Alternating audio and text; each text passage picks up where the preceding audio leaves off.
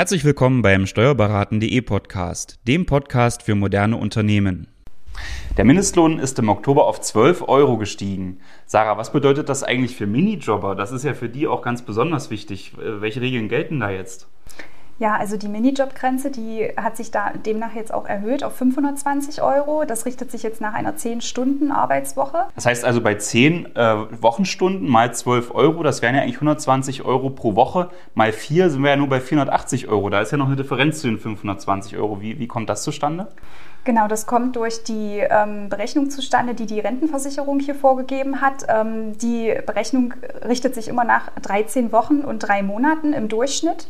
Das sind sozusagen 4,33 als Faktor, die dann mit den 10 Wochenstunden multipliziert werden. Und dann kommt man auf 43,33 Stunden im Monat die man dann wiederum mit den 12 Euro Stundenlohn multipliziert. Okay, na gut, ich meine, jeder Monat hat ja auch unterschiedlich lange Tage oder, oder eine lange Zeit. Das, das erklärt dann dieses pauschalierende Verfahren gar nicht so schlecht. Was passiert denn jetzt eigentlich, wenn der Mindestlohn steigt? Das ist ja abzusehen, dass der voraussichtlich 2024 das nächste Mal steigen soll. Wird die 520 Euro Grenze dann automatisch mit äh, erhöht? Ja, also es richtet sich jetzt wirklich immer nach dieser 10 Stunden Arbeitswoche. Das heißt, wenn der Mindestlohn jetzt beispielsweise auf 13 Euro erhöht wird, würde die 10 Stunden Woche wieder zugrunde gelegt werden, ähm, auf den Monat hochgerechnet werden und mal 13 Euro Stundenlohn mhm. gerechnet werden. Das heißt, die 520-Euro-Grenze würde dann automatisch mit ansteigen.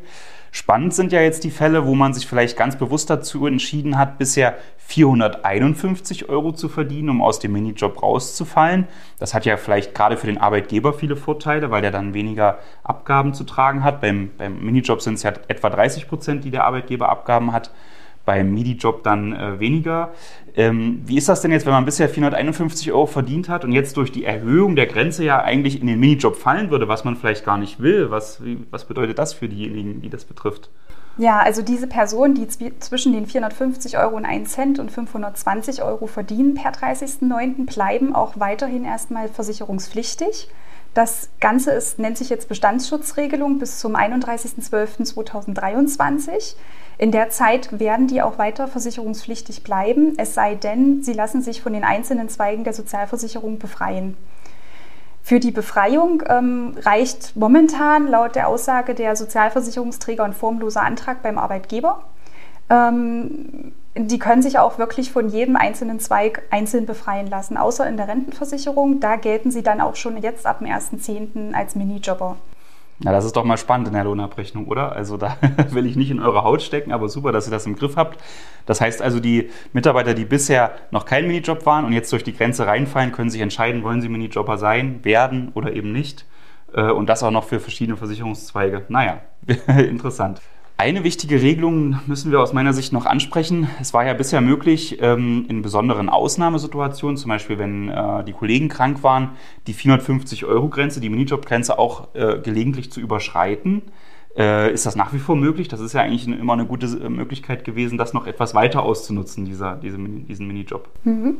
Also es gibt es immer noch. Ähm, es ist jetzt aber verschärft worden in den Minijob- ähm, oder Geringfügigkeitsrichtlinien. Es darf nur noch maximal zweimal im Kalenderjahr überschritten werden und es muss ein unvorhersehbarer Grund nach wie vor sein. Also das heißt, eine planbare Urlaubsvertretung fällt da nicht rein.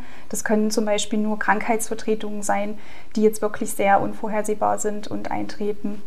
Genau. Kön könnte ein besonderer Arbeitsanfall auch dafür sprechen, ähm, das, das auszunutzen? Könnte das auch schon so ein Fall sein? Also ich, so eine Corona-Pandemie war ja auch unvorhersehbar. Das, ich denke, das ist denkbar, dass da ein unvorhersehbarer Grund nahegelegt werden kann. Mhm. Ja, okay, sollte man also aber nicht überspannen, den Bogen. Ja. Wie viel kann man denn jetzt äh, in, im Jahr diese Minijob-Grenze überschreiten, weil man unvorhergesehenen Arbeitsanfall hat, der zu mehr Arbeit geführt hat? Mhm. Also das war bisher unbegrenzt. Ähm, ab 1.10. ist das jetzt aber auch begrenzt auf maximal das Doppelte von dem Minijob.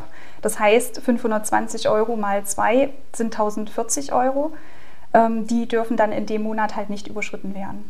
Ja, Sarah, vielen Dank für den äh, kurzen Ausblick auf die neuen Regelungen zum äh, Mindestlohn und zum Minijob. Äh, danke und bis zum nächsten Mal.